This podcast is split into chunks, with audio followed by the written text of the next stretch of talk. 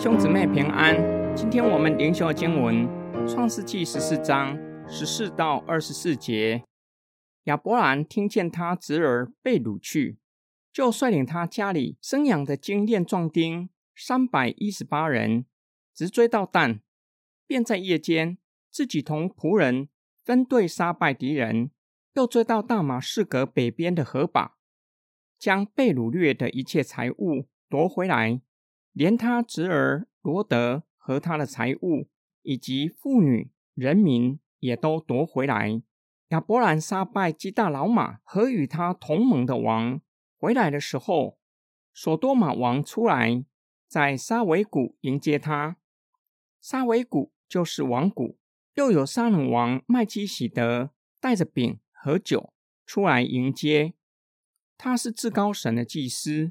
他为亚伯兰祝福，说：“愿天地的主、至高的神赐福于亚伯兰。至高的神把敌人交在你手里，是应当称颂的。”亚伯兰就把所得的拿出十分之一来给麦基喜德。索多玛王对亚伯兰说：“你把人民给我，财物你自己拿去吧。”亚伯兰对索多玛王说。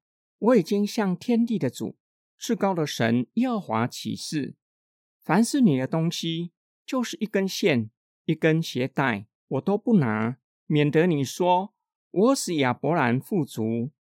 只有仆人所吃的，并与我同行的雅乃、以十个曼利所应得的份，可以任凭他们拿去。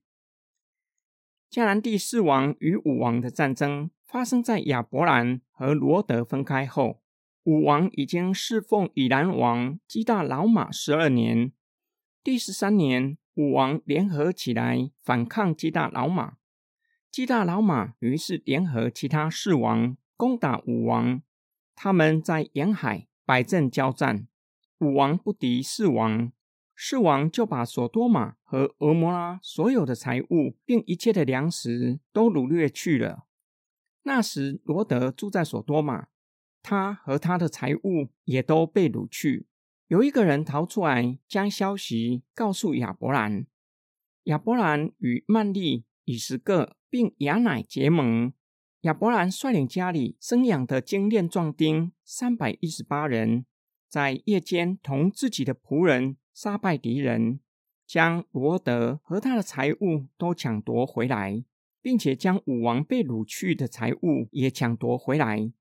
索多玛王听见亚伯兰打败四王联军，就出来迎接亚伯兰。撒冷王麦基喜德带着饼和酒出来迎接，他是至高神的祭司，为亚伯兰祝福。亚伯兰把所得的财物十分之一给麦基喜德。索多玛王告诉亚伯兰，请他将人民还给他，可以将财物拿走，作为胜利品。那本是亚伯兰当得的。亚伯兰回答索多玛王：“只需要给仆人吃的食物，以及和他同盟的亚乃、以斯各、曼利所应得的份，他不会多取索多玛王任何财物，免得日后索多玛王认为亚伯兰因他致富。”今天经文的梦想跟祷告：亚伯兰以小博大，迦南第五个部族的小王。联合起来都敌不过较强盛的四王盟军。亚伯兰只靠单薄的人力打败四王盟军，这是何等不寻常的战役！亚伯兰只带着自家的仆人和结盟的部族，自家的仆人有可能没有受过正规的军事训练，在几乎不可能得胜的情况之下，打败长期雄霸迦南地的亚基大佬。这则的叙事印证了。打仗胜败的关键不在于兵力，乃在乎万军之耶和华。因上帝的同在，亚伯兰打了第一场的胜仗，将侄儿罗德和他的家人、仆人以及财物全都抢夺回来。亚伯兰将得来的财物只取仆人所需要的食物，其余的都还给原物主，免得日后被人说是靠他人致富的。这是亚伯兰学会的，不是靠他人的帮助，而是单单信靠上帝，才能够在迦南地安身立命。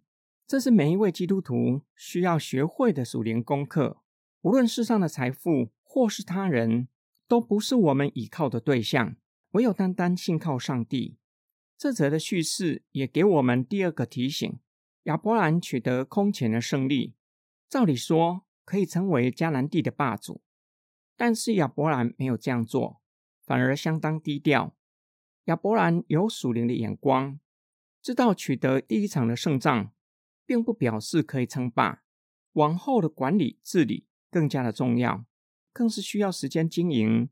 若是没有好好预备，随时都有可能被其他部落推翻，彼此的关系就更加的恶化。我们在凡事上要谦卑，且要有属灵的眼光，叫我们愿意等候，且把握上帝赐给我们的机会。我们一起来祷告，爱我们的天父上帝。